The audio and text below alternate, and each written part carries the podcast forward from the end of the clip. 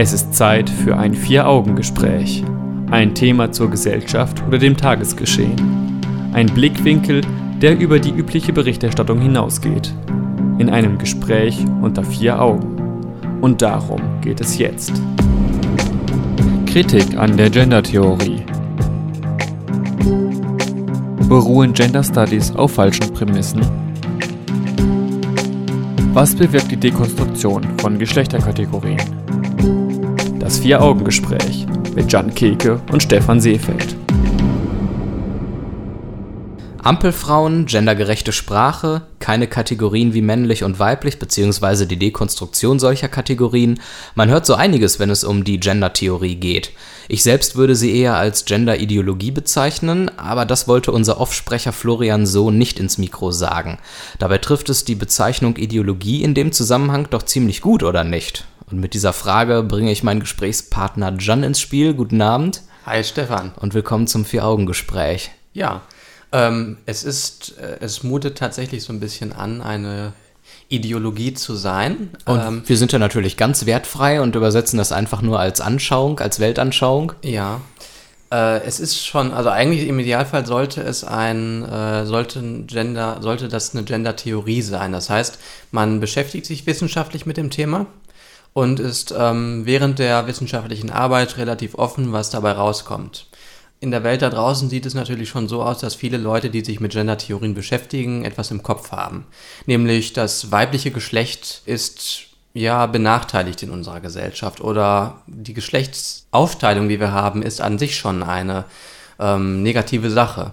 Und Weil sie auch mit Macht zu tun hat genau. und mit Unterdrückung der Frau. Das ist, glaube ich, die Kernthese des Ganzen. Genau, und wenn man sich dann, wenn man das im Hinterkopf hat, dann kann es natürlich schon sein, dass es zu einer Ideologie wird, ja, und man halt den Blick für andere Blickrichtungen verliert. Genau. Und wir wollen uns im Laufe dieser Stunde mit der Gender-Theorie einfach mal auseinandersetzen und schauen, Inwieweit hält sie vielleicht auch der Kritik stand, die an genau. sie herangeführt wird? Da gibt es sicherlich auch einige Punkte. Also es ist nicht so, dass wir sie jetzt äh, komplett vernichten hier in dieser Sendung, sondern äh, wir wollen sie an den ein oder anderen Stellen prüfen und sachlich darüber, vor allen Dingen kritisieren. Darüber diskutieren, ob ja. Und wenn wir über die Gender Theorie sprechen, dann reden wir auch oftmals über die queere Community im Allgemeinen, im Ganzen und deren politisches und soziales Handeln, auch wenn es zwischen queer und gender natürlich einen Unterschied gibt, den man erstmal definieren muss. Aber oftmals verschwimmen diese beiden Begriffe ja doch sehr miteinander. Und bevor wir uns hier großartig einen abbrechen, würde ich vorschlagen, dass Florian uns jetzt mal erklärt, zunächst mal, was es mit queer eigentlich genau auf sich hat. Einen trennscharfen Unterschied zwischen der Queer- und der Genderbewegung kann man nicht ziehen. Beide sind aus der Frauen- und Schwulenbewegung heraus entstanden. Queer ist der Sammelbegriff für schwule, bisexuelle, lesbische, transidente, pansexuelle, intersexuelle und alle anderen Identitäten. Einzige Ausnahme, Heterosexuelle, die sich in ihrem Körper wohlfühlen, gehören nicht dazu. Genderqueere Personen wollen Geschlechterkategorien dekonstruieren und darauf hinweisen, dass sie nicht natürlich sind, sondern vom Menschen gemacht wurden. Ja, ja. hätten wir das erstmal geklärt. Dann steht das jetzt so im Raume. Wie wir es im Grunde auch schon vor der Erklärung äh, so ein bisschen angeklungen haben lassen können, dürfen sollen. Genau. Äh, geht es eben darum, Geschlechterkategorien zu dekonstruieren, weil Macht damit verknüpft ist. Und, und weil sie sich dekonstruieren lassen. Und weil, weil sie eben, genau. so, also weil sie eine Erfindung des Menschen sind, wenn man so will.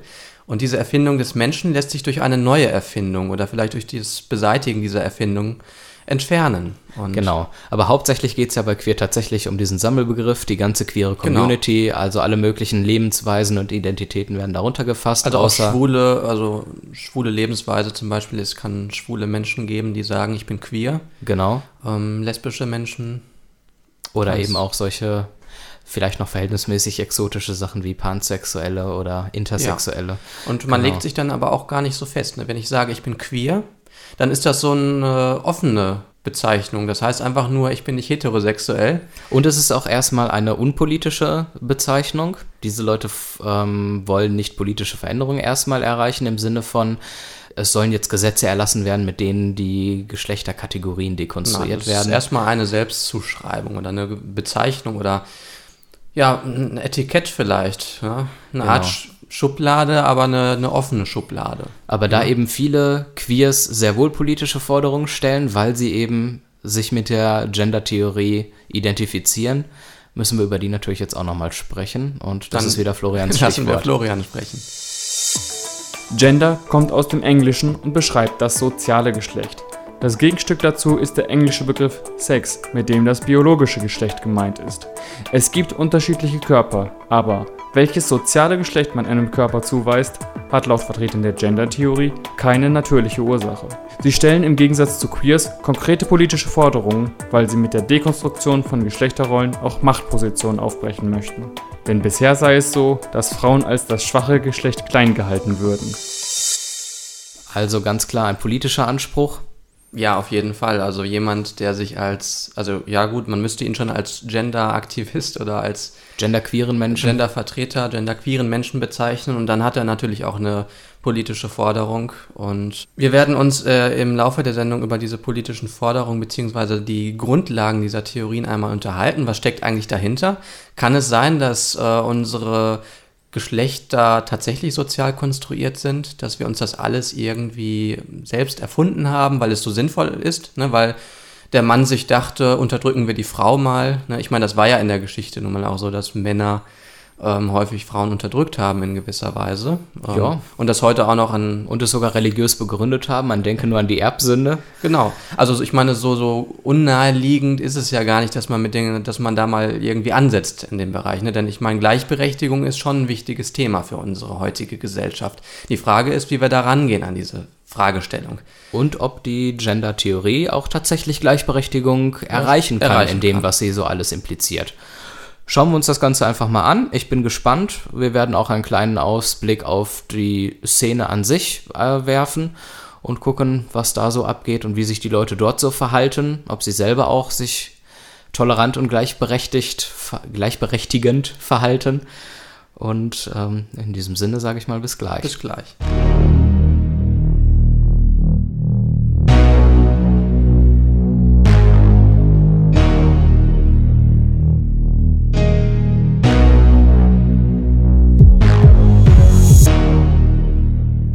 Toleranz und Gleichberechtigung, das Aufbrechen von Machtpositionen, die auch vielleicht durch die Sprache entstanden sind, das sind durchaus erstmal gute Vorhaben, würde ich sagen. Und die das, Kernvorhaben oder Kernforderungen, sage ich mal, von queeren Menschen, die politische Forderungen stellen. Genderaktivisten, Genderaktivisten sind zum Beispiel solche. genau.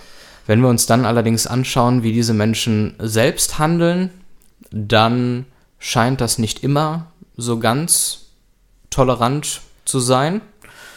Und da gibt es verschiedene konkrete Beispiele, die man anführen kann. Vor ein paar Wochen gab es den CSD in Essen.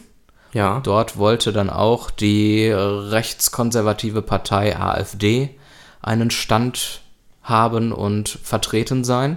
Und das war wahrscheinlich natürlich nicht möglich. Also, weil. Ähm, So sieht's aus. Man wollte die dort nicht haben und hat ihnen untersagt, dort einen Stand aufzubauen. Es, es gibt ja gute Gründe, warum man die AfD nicht haben möchte auf dem CSD. Nachvollziehbare Gründe. Ähm, was natürlich wichtig ist trotzdem immer, ist, dass man Diskussionen führt, dass man halt auch die Gegenposition vielleicht zulässt, damit man offen bleibt und statt durch Abschottung oder Abgrenzung eher durch Argumente den Leuten begegnen kann. Genau. Das kommt allerdings nicht so häufig vor.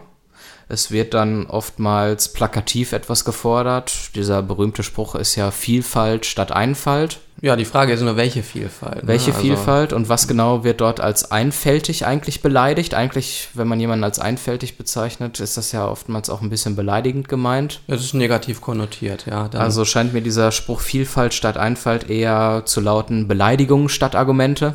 Ja, dort kommt wieder sehr schön hervor, dass es sich vielleicht doch eher um eine Ideologie als um bloß eine Theorie handelt. Äh, zumindest bei den Gender. Menschen, die intolerant sind. Also ich würde natürlich nicht sagen, dass jeder ähm, auf dem CSD oder jeder, der am CSD beteiligt ist, irgendwie intolerant ist. Also Nein, ich kann mir da sehr, nicht. sehr gut vorstellen, dass da sehr, sehr viele tolerant sind. Aber Unbedingt.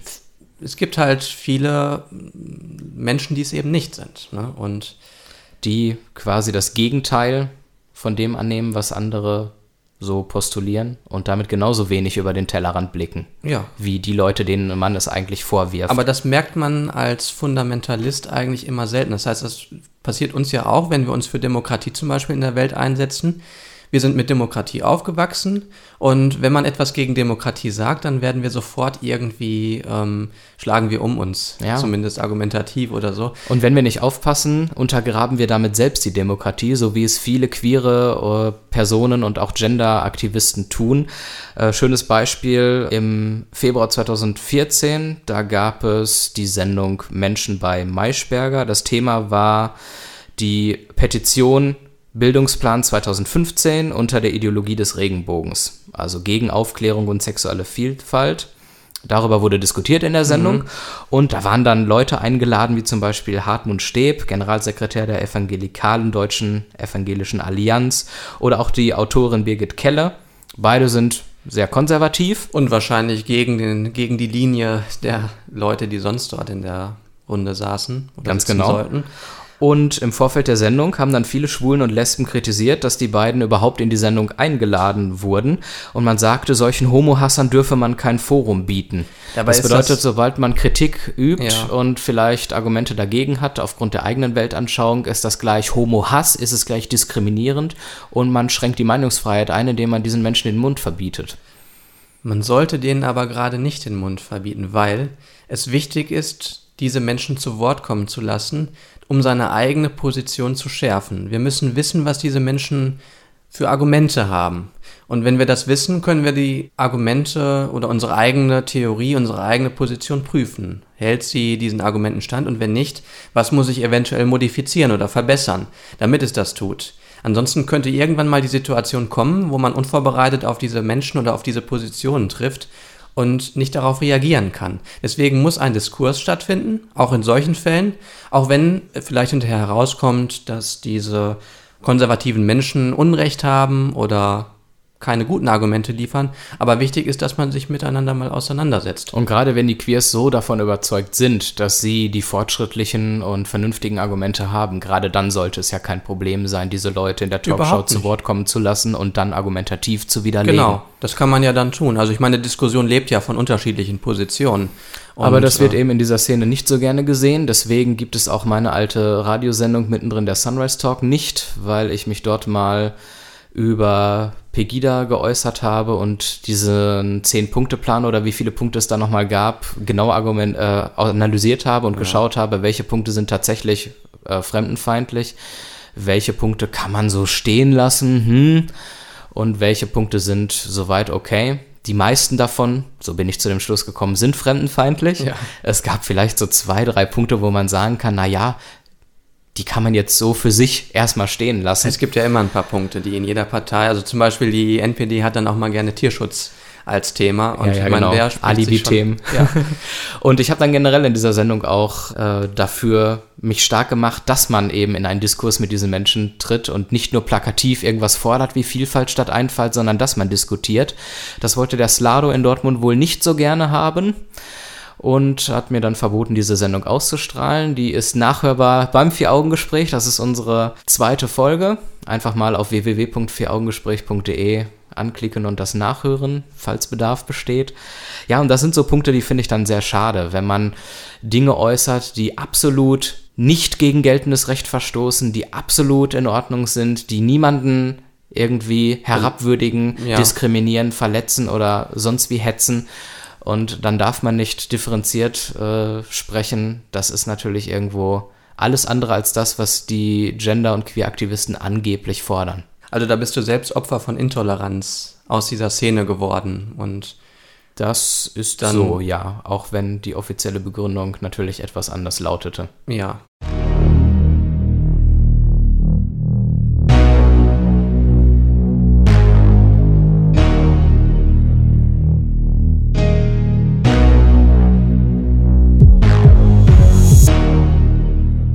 Als Kritiker der Queer- und Gender-Theorie könnte man sagen, wofür braucht es diese ganzen Vereine noch? Wozu braucht es diese Öffentlichkeitsarbeit noch? Wozu braucht es CSDs?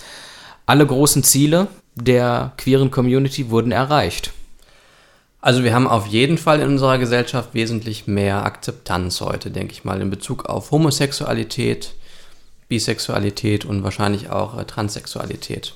Es mag durchaus noch einige oder sehr, sehr viele Baustellen geben. Also ich bin schon der Meinung, dass noch viele, viele Dinge getan werden müssen vielleicht. Welche zum Beispiel? Ähm, ich denke mal, dass zum Beispiel die Akzeptanz von Transsexualität in der Schule ähm, schwierig sein könnte. Also wenn ich mich an meine Schulzeit mal zurückerinnere, das ist noch nicht so lange her, da wäre es vollkommen undenkbar gewesen, irgendwie sich als äh, transsexuell oder so zu outen. Mhm. Ähm, und ich finde, dass zum Beispiel in Schulen solche Themen durchaus thematisiert werden müssen, dass Aufklärung betrieben werden muss. Aber wir haben heutzutage auch schon viele Themen bearbeitet. Wir haben heute die äh, Lebenspartnerschaft und die ist auch rechtlich mit äh, der Ehe gleichgestellt, nahezu. Lediglich im Adoptionsrecht unterscheidet sich die eingetragene Lebenspartnerschaft noch von der klassischen Ehe. Und, ähm, und vielleicht auch, dass man sie nicht Ehe nennen darf. Also ich meine, das genau. könnte noch ein nächster Schritt sein. Problem aber auch ist das ist wahrscheinlich noch eine Frage der Zeit, bis das vom Bundesverfassungsgericht ja. mal gekippt wird. Aber wahrscheinlich wird eine CSD-Party nicht dazu führen, dass die Ehe oder dass die Lebenspartnerschaft irgendwann als Ehe bezeichnet wird. Und ich glaube, das ist durchaus eine, ein Punkt, den man anführen kann, dass vielleicht an den Stellen, an denen gearbeitet wird, vielleicht schon alles in Ordnung ist oder soweit Fortschritte erzielt wurden, aber an anderen Stellen vielleicht weniger getan wird. Also eine Party hilft vielleicht wirklich weniger, wenn in der Schule noch Baustellen offen sind. Ne? Vor allen Dingen die Art und Weise, wie sich die queere Community auf den CSDs präsentiert, scheint mir auch eher kontraproduktiv zu sein und ein unrealistisches Bild von Schwulen und Lesben in der Gesellschaft zu vermitteln. So rennen wir im Alltag auch nicht rum. Nein. So verhalten wir uns nicht. Und ähm, das schürt eher noch die Vorurteile, die wir doch eigentlich abbauen möchten. Und vielleicht auch die Ängste bei Schwulen oder Lesben, die sich denken, ja, ich bin schwul oder ich bin lesbisch, aber ich möchte vielleicht nicht irgendwie mit tanzenden Nackten. Lederhosen, also nackten Lederhosen Menschen irgendwie, die gerade vielleicht nur noch eine Lederhose anhaben, in Verbindung gebracht ja. werden oder in einen Topf geworfen werden. Nichts gegen diese Menschen. Sollen sie alles machen, unbedingt. Das ist alles gut. Es ist halt nur jetzt die Frage, ob es eine als Demonstration irgendwie durchgeht. Ne, das hat man ja bei der Love Parade auch lange diskutiert. Mhm. Ist das eigentlich noch eine Demonstration oder schon eine Party? Und ich meine, am Schluss war klar, das ist eine Party, das ja. ist keine Demonstration mehr. Und ich denke, beim CSD hat man zwar noch mehr demonstrativ oder Demonstrationseigenschaften äh, und mehr den Charakter einer Demonstration, aber auch weniger als vielleicht früher mal oder weniger als es sein müsste. Also ich finde schon, dass der CSD durchaus sinnvoll sein kann, aber vielleicht sollte man wieder mehr auf Demonstrationen zurückkommen.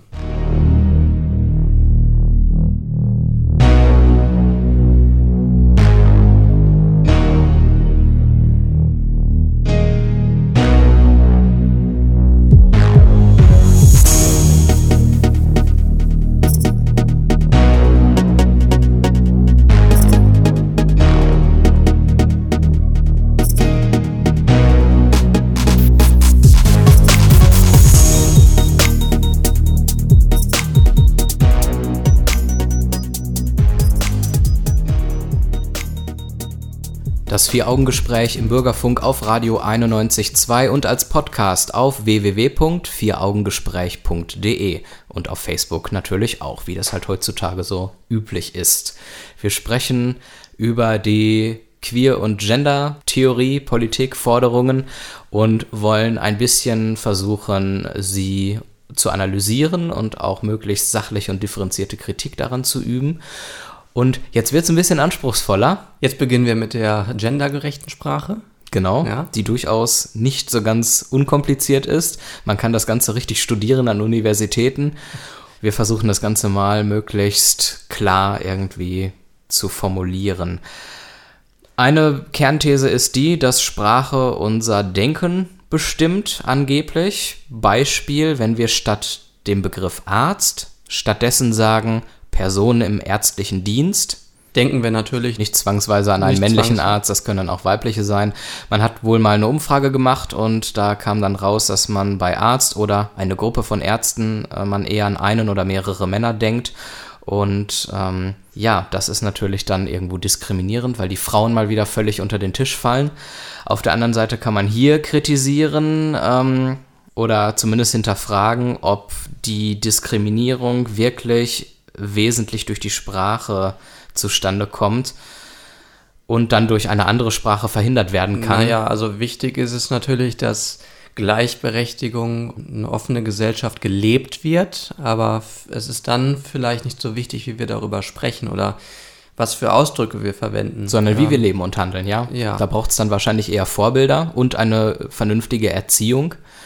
Und ich weiß nicht, wie es dir persönlich geht, aber bei mir persönlich im Leben ist es so, dass ich Frauen als gleichgestellt betrachte. Ich habe das auch nie anders gelernt. Ich bin mit, der, äh, mit dem generischen Maskulinum aufgewachsen in der Sprache. und diskriminierst trotzdem keine Ich Frauen. diskriminiere trotzdem keine Frauen. Ich Das habe ist ungewöhnlich. Gar nicht, also für mich ist das eigentlich vollkommen selbstverständlich gewesen früher und auch heute eigentlich noch, dass Frauen gleichberechtigt sind. Ich habe das dann erst mit zunehmendem Alter so wahrgenommen, dass da irgendwie eine Ungleichheit scheinbar herrscht, ja, Mhm. so in älteren Generationen oder äh, irgendwo in Jobs.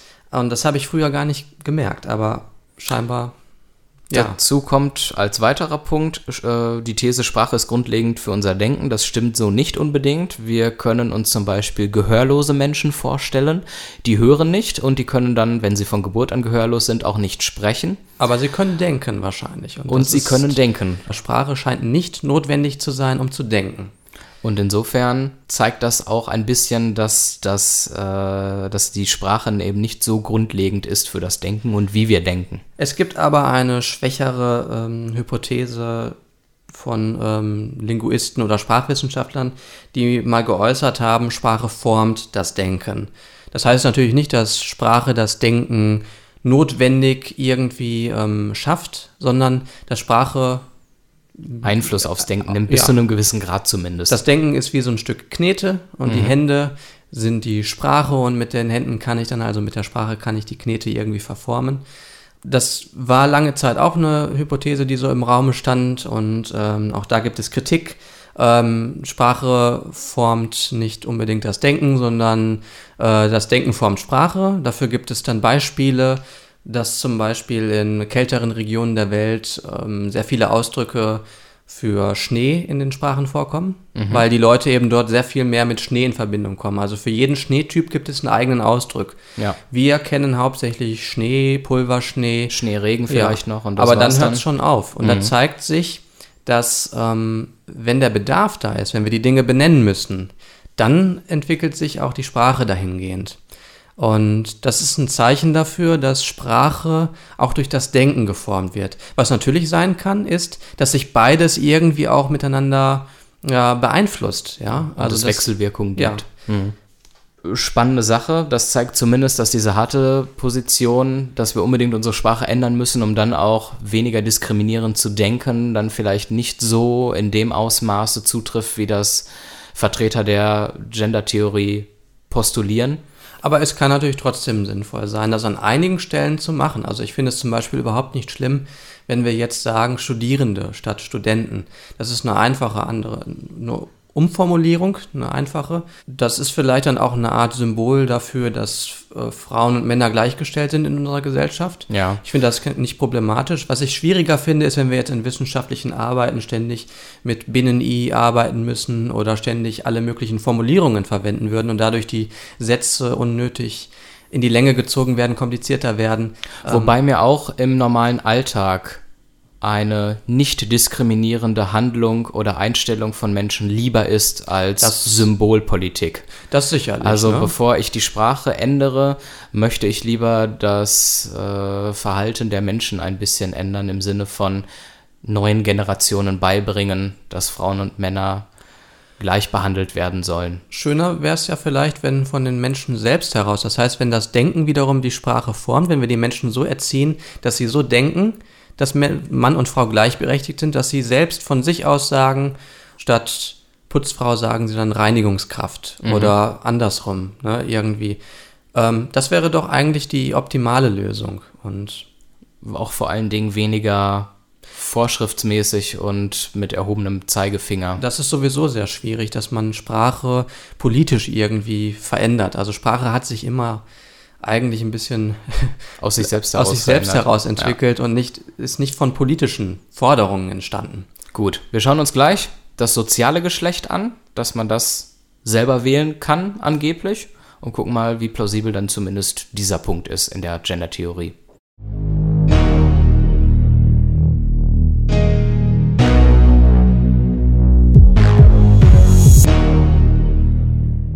Das Vier-Augen-Gespräch und wir sprechen immer noch über die Gender-Theorie und versuchen sachlich und differenziert ein bisschen Kritik daran zu äußern. Heutzutage ist es ja so, entweder ist man linksgrün versifft und ähm, stellt alles nur super, Friede, Freude, Multikulti, vielfältig und bunt sich alles vor und völlig unkritisch. Oder man ist eben rechts. Oder man ist rechtsradikal oder ja. sonst wie ein Populist und findet alles nur doof und wir versuchen das einigermaßen mit Argumenten irgendwie mal. Wir versuchen irgendwie die Mitte zu finden aus beiden, äh, ja. Also irgendwie geht die ideale politische Forderung vielleicht durch die Mitte, also indem sie halt alle Argumente berücksichtigt. Wir schauen einfach mal. Jedenfalls geht es jetzt um die Gender-Theorie und darum, dass das Geschlecht sozial konstruiert sei. Das bedeutet, was typisch männlich und typisch weiblich sei und wie wir uns entsprechend dann auch verhalten oder uns zu verhalten hätten, das sei uns anerzogen worden. Und unabhängig vom biologischen Geschlecht könne man sich aber so definieren, wie man will.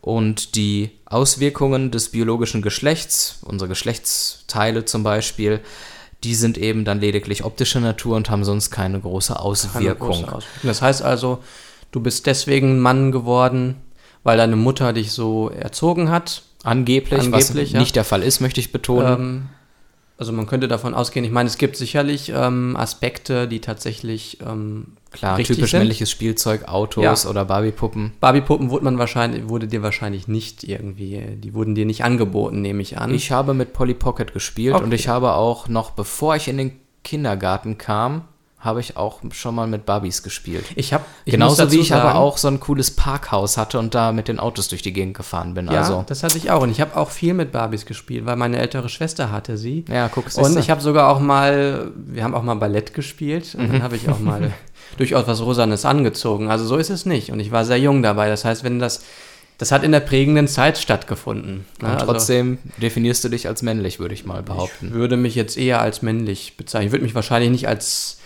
den männlichsten Menschen der Welt bezeichnen. Und das nicht, weil's, weil du es dir ausgesucht hast, nein. sondern weil du einfach dich so fühlst. Weil ich mich so fühle, genau. Ja. Transidentität wird negiert, wenn man sagt, dass das Geschlecht sozial konstruiert ist, denn ähm, könne man sein soziales Geschlecht, also wie man sich fühlt, völlig losgelöst vom biologischen Geschlecht sich aussuchen, dann bräuchte kein Transidenter mehr eine geschlechtsangleichende OP durchführen, wenn er dann bemerkt, oh, ich bin biologisch ein Mann, ah, das ist dann ja viel stressfreier, wenn ich dann mich auch entscheide, sozial männlich zu sein. Das ist alles viel lockerer und bequemer und mal ganz ehrlich, Menschen wollen ja auch irgendwo in Ruhe gelassen werden und es bequem haben. Wir wollen ja nicht einfach ohne Grund Stress haben. Ne? Stress ohne Grund. Ja, ich meine, gut, Langeweile spielt schon eine Rolle bei vielen Menschen sicherlich. Aber äh, Transidentität kann auch als Idealfall betrachtet werden von äh, Gender-Theoretikern, denn die suchen sich dann ja eben aus, ne, welches soziale Geschlecht sie haben möchten. Ja, genau das, das ist eben nicht der Fall. Sie suchen naja. es sich nicht aus. Sie fühlen sich im falschen Vielleicht, Körper. Ja, aber es, kann, es können natürlich viele Gründe eine Rolle spielen. Es kann zu einfach sein, das äh, eigene Geschlecht zu behalten dann. Aber, oder andere Gründe geben, warum man das andere Geschlecht ähm, haben möchte und dann halt eine geschlechtsangleichende OP braucht. Wer ähm, transident ist, darf uns sehr gerne mal schreiben an die E-Mail-Adresse info at vieraugengespräch.de und kann uns gerne mal sagen, inwieweit das mit der Gender-Theorie eurer Meinung nach vereinbar ist oder nicht.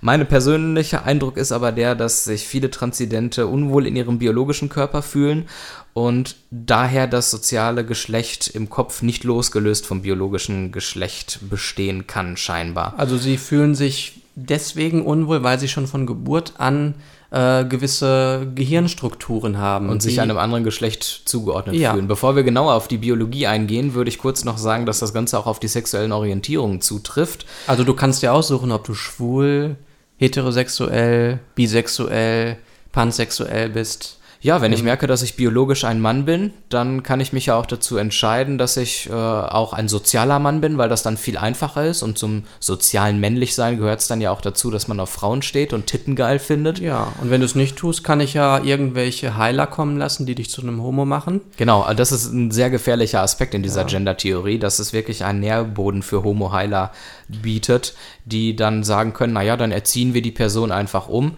Aber wir wissen faktisch, dass dort die sexuelle Orientierung nur unterdrückt wird und nicht wirklich umerzogen wird. Man kann sich eben nicht aussuchen, was man dort ist.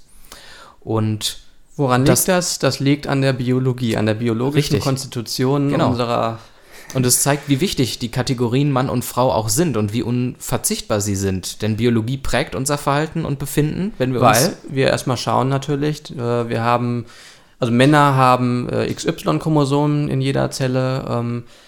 Und es führt auch zu einer anderen Hormonausschüttung, es führt zu, einer, zu einem anderen Gehirn etwas. Ja? Also das Gehirn von Mann und Frau ist nicht identisch, das ist biologisch belegt. Das führt natürlich auch zu einem anderen Verhalten, das kann zu anderer sexueller Orientierung führen, zu anderen Vorlieben. Zur Beziehung ähm, zum eigenen Kind. Ich kann mir nicht vorstellen, dass ein Vater exakt genauso eine, ein Verhältnis zu seinem Kind hat wie eine Mutter die dieses Kind wirklich in sich getragen hat. Also die Qualität muss nicht äh, verschieden sein, aber es kann äh, eine etwas andere Art der genau. Beziehung sein. Ähm Auch in der Medizin ist es wichtig, dass man die Kategorien Mann und Frau äh, klar trennt, weil zum Beispiel Männer und Frauen eine unterschiedliche Verträglichkeit von Medikamenten besitzen, aufgrund unterschiedlicher Hormone, unterschiedlicher Chromosomen bei dieser ganzen Gender-Theorie darf man halt wirklich nicht vergessen, dass die Kategorien doch mehr aussagen und denen mehr innewohnt, als die es vielleicht wahrhaben wollen. Und wenn man wirklich das eigentliche Ziel dieser Gender-Aktivisten erreichen möchte, dass eben Machtpositionen dekonstruiert werden, dass Frauen und Männer gleichberechtigt werden, dann sollte man das vielleicht über Vorbilder wirklich äh, erledigen und die Menschen entsprechend erziehen, dass sie vernünftig miteinander umgehen. Also natürlich eine, eine, eine offene Erziehung ist schon sehr wichtig. Also ja, ich würde jetzt zum Beispiel, ich würde auch dem Kind tatsächlich nicht vorschreiben wollen, ob es rosa schön findet oder blau. Ja, ähm, das ich, gibt sich dann schon. Ich würde das tatsächlich offen lassen und deswegen würde ich auch eine rein männliche Erziehung gar nicht mal befürworten wollen. Aber vielleicht ist eine, eine reine Mixerziehung also auch nicht das also ich weiß es nicht, aber ich würde sagen, dass keine radikale Antwort die ideale Antwort ist.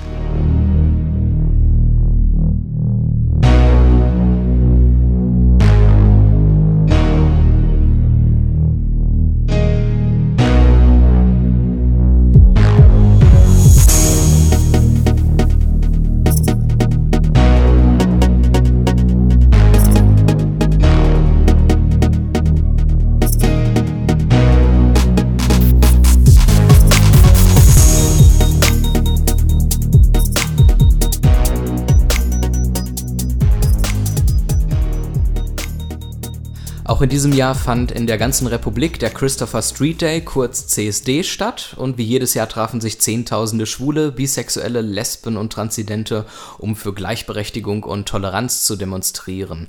Gestern versammelten sich auch in Dortmund mehrere hundert Homo, Bisexuelle und Transgender, um für Gleichberechtigung und Akzeptanz zu demonstrieren und dabei fällt das Dortmunder Straßenfest seit zwei Jahren politischer aus als sonst. Das ist auch eine Ausrichtung, die bitter nötig ist, und zwar nicht nur in Dortmund.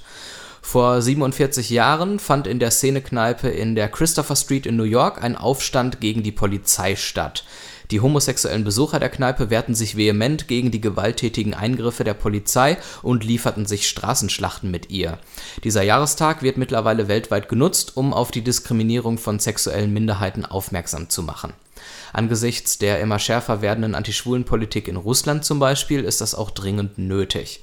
Mittlerweile kann man aber bezweifeln, dass noch immer in angemessener Weise demonstriert wird. Geht man heutzutage auf den CSD, sieht man schrille Menschen, die mit ihren Fetischen provozieren, Sklaven werden von ihren Mastern durch die Stadt geschleift, Bären zeigen ihren behaarten Körper fast nackt in aller Öffentlichkeit oder haben ein Lederoutfit an und wieder andere Männer schminken sich, haben Frauenkleider an und tanzen mit abgebrochenem Handgelenk zu YMCA. Da wird getanzt und gefeiert. Und zum Feiern haben wir auch allen Grund. Die Rechte und Akzeptanz von Homosexuellen in Deutschland haben sich in den letzten Jahren dramatisch verbessert. Wir können relativ frei leben und müssen keine Angst um unser Leben haben, wie es in anderen Ländern dieser Welt noch der Fall ist. Doch trägt das beschriebene Bild eines CSDs vor allem in den Medien nicht gerade dazu bei, dass diese Toleranz bestehen bleibt.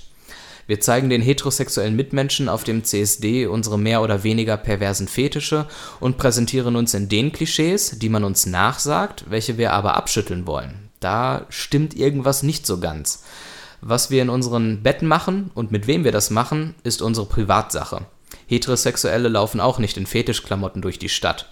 Warum provozieren wir mit unserer Sexualität, mit unseren Vorlieben und mit unserem Verhalten? Ein Verhalten, das wir noch nicht mal im Alltag üblicherweise an den Tag legen.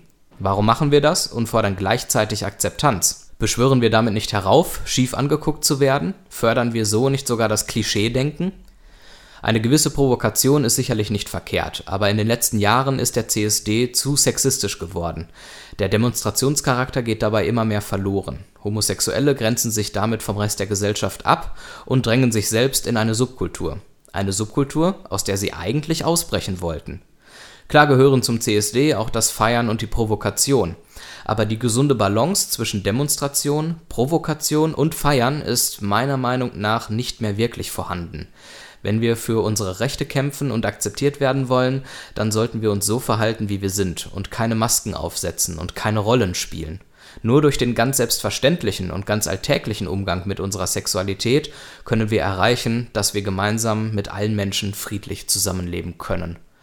Das war jetzt mein Wort zum Sonntag und damit sind wir auch am Ende unserer Sendung. Diese und alle bisherigen Folgen gibt es zum Nachhören und als Podcast auf unserer Homepage www.vieraugengespräch.de und auf Facebook könnt ihr uns auch folgen.